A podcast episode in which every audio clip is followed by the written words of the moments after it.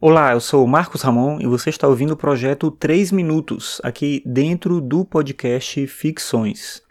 Você pode acessar todos os episódios em marcosramon.net barra ficções.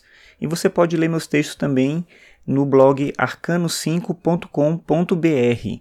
Eu tenho escrito pouco por lá, mas pelo menos um texto por semana eu tento deixar. Você pode acessar esses textos lá. Então, hoje é sábado, hoje é dia 10 de junho de 2017 e ontem, quando eu gravei o episódio ontem, estava em julgamento ainda no TSE, no Tribunal Superior Eleitoral, a possível cassação da chapa Dilma Temer. E aí a, a, chapa foi absolvida e o voto final foi o voto do ministro Gilmar Mendes, que era um voto que já se esperava por tudo que ele tinha falado ali até o momento. O curioso e a contradição maior, e essa sensação que as pessoas têm em relação ao processo como um todo, é que quando o Gilmar Mendes aceitou no ano passado a possibilidade do julgamento dessa chapa, o que era alegado naquele momento era justamente a gravidade dos fatos, né, do fato de é, existir um financiamento de maneira ilegal da campanha, todo esse tipo de coisa que, de certa forma, de lá para cá, só foi mais. É, foi ficando tudo muito mais grave, né? Os fatos foram aparecendo, foram se somando aquilo que já se imaginava, aquilo que já se sabia, e se existia algum indício, isso tudo ficou mais e mais forte.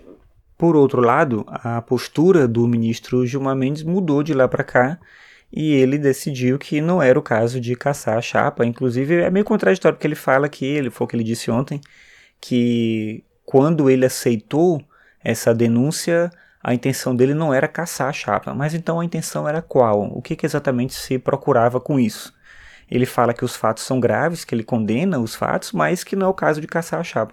Então é como se você aceitasse a existência de um crime, mas dissesse que não, não precisa punir, né? Não tem que fazer nada nesse caso. É, é um pouco estranho, é muito incoerente, acho que todo mundo percebe isso. É, é, curioso o fato e a maneira como isso se desenrolou, mas é assim, muita gente pode ter uma ideia do que, que é, do que, que motiva e tal, mas é, ele tem uma posição ali que permite a ele agir assim, e ele pode agir assim, e paciência, né? O que acontece é o, é o que acontece. Mas uma alegação que eu acho que é ruim, é bem negativa, é o fato de se colocar a ideia, e o ministro Gilmar Mendes falou isso também, de que a tarefa deles ali não era entrar na questão política.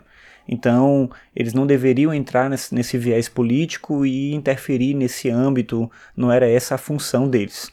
Mas aí eu fico pensando o que, que é exatamente a função política. E aí eu acho que tem uma confusão, que ela é muito comum, entre político e partidário. Inclusive, vou até botar no post é, um episódio do ano bissexto, que eu gravei no ano passado, quando o Eduardo Cunha, na época, tinha é, fala, tava falando sobre a questão do impeachment da Dilma, ele dizia que fazia isso sem intenção política. Mas intenção política não é a mesma coisa que partidária. Quando no TSE a chapa não é caçada, isso tem uma consequência política. Então não dá para não ser político. Tem que ser político, por um lado ou por outro. E é nesse sentido que eu acho que é tudo mais incoerente e curioso.